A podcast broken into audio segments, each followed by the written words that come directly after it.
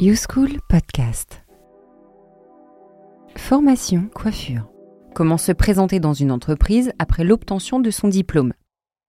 Bonjour à toutes et à tous, bienvenue au podcast YouSchool Beauté. Je suis prof Mathilde, professeur d'esthétique et je suis en compagnie de prof Lorraine, professeur de coiffure. Aujourd'hui, nous nous retrouvons pour vous donner des conseils pour vous présenter dans une entreprise après l'obtention de votre diplôme. Vous avez obtenu votre diplôme et nous vous en félicitons. Vous êtes désormais à la recherche d'un emploi et nous allons vous donner toutes les clés pour réussir vos entretiens. Alors, prof Lorraine, quelle est la première étape à effectuer? Alors, bonjour à tous. Donc, il faut dans un premier temps définir votre projet professionnel et cibler les salons de coiffure dans lesquels vous souhaitez travailler. C'est vrai, il est préférable de travailler dans un espace de travail où l'on se sent bien et où on va pouvoir s'épanouir. Oui, tout à fait. C'est très important de travailler dans un salon qui nous ressemble et dans lequel vous pourrez exercer votre passion. Eh bien, merci. Nous avons bien compris qu'il faut définir son projet professionnel. Et maintenant, que faire? Eh bien en fait c'est simple, lorsque vous avez votre projet qui est bien défini, vous allez devoir réaliser un CV et une lettre de motivation. Votre CV doit être épuré et doit rassembler vos expériences professionnelles ainsi que vos diplômes.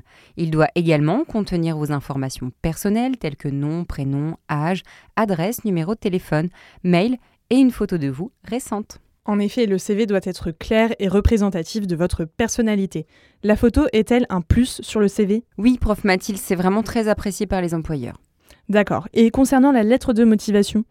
Alors votre lettre de motivation doit être à votre image. Vous devez expliquer votre parcours professionnel et vos ambitions.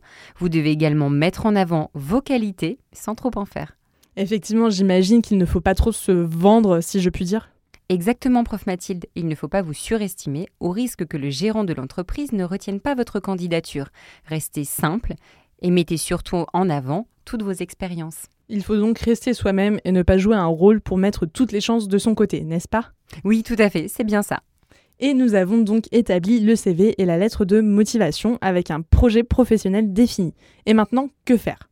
Alors eh bien, vous allez démarcher les salons près de votre lieu d'habitation afin d'y déposer votre CV et votre lettre de motivation.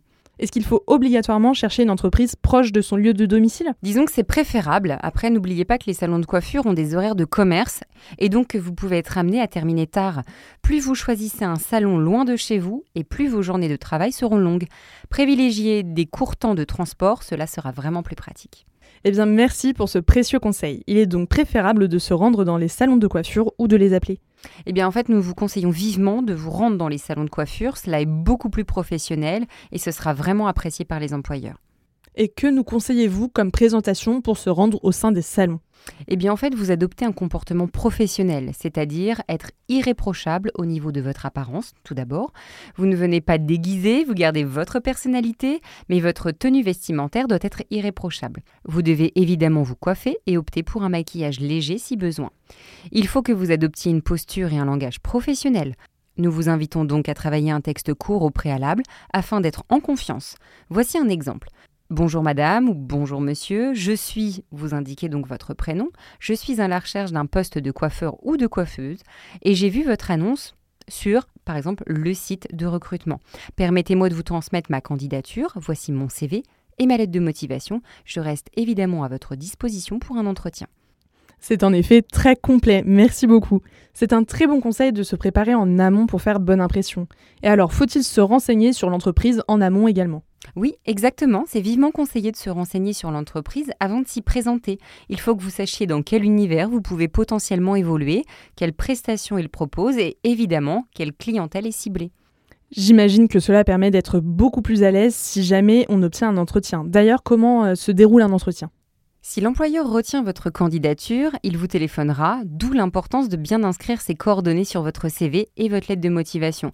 Faites également attention à avoir un répondeur professionnel si jamais il doit vous laisser un message. Vous devez également pouvoir vous rendre disponible afin de vous rendre à l'entretien. C'est vrai, il faut vraiment que l'employeur voit notre motivation et puisse nous rencontrer rapidement, n'est-ce pas? Oui, tout à fait. Et vous fixez une date d'entretien et après, comment, euh, qu'est-ce qui se passe? Eh bien, vous vous rendez en fait tout simplement à l'entretien, évidemment avec, on vient de le citer, une tenue adéquate, donc professionnelle. Nous vous conseillons également de rapporter CV et lettre de motivation, c'est très apprécié par l'employeur. Vous pouvez également apporter un book avec vous. C'est vrai, un book avec des réalisations déjà effectuées pour que l'employeur puisse voir notre travail, n'est-ce pas? Oui, c'est exactement ça. Et euh, est-ce que vous pouvez nous dire comment un entretien se déroule généralement?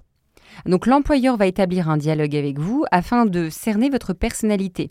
Faites preuve d'écoute et adaptez vos réponses et votre argumentation à votre interlocuteur. Faites preuve de curiosité, le recruteur attend de vous des questions sur le poste et l'entreprise. Et je me posais la question, est-ce que plusieurs personnes peuvent être présentes pour faire passer l'entretien? C'est peu fréquent, mais il faut s'attendre à cette éventualité. Dans ce cas précis, veillez à bien regarder toutes les personnes présentes lorsque vous prenez la parole. En effet, il faut que chaque personne de l'entretien se sente concernée et pouvez-vous nous donner quelques exemples de questions? L'employeur n'est pas là pour vous piéger, mais plus pour apprendre à vous connaître. Il vous posera des questions telles que présentez-vous ou alors parlez-moi de vous. Il va également vouloir connaître vos points forts, vos points faibles et vos préférences, même en termes de technique. Et justement, comment sont jugées les compétences pratiques? Si l'entretien se déroule bien, l'employeur vous invitera à effectuer une journée d'essai où vous viendrez avec généralement deux modèles, un homme et une femme. Il jugera donc à l'issue de cet entretien vos compétences. À l'issue de cette journée, il prendra un temps de réflexion afin de vous faire part de sa réponse. Eh bien, merci pour ces précieux conseils, prof Lorraine. Nous avons été ravis de partager ce podcast avec vous. Merci beaucoup, à bientôt. À bientôt. Vous venez d'écouter un podcast YouSchool. Avec YouSchool, obtenez votre CAP métier de la coiffure. Rendez-vous sur youschool.fr. YouSchool, c'est comme à l'école, mais depuis chez vous.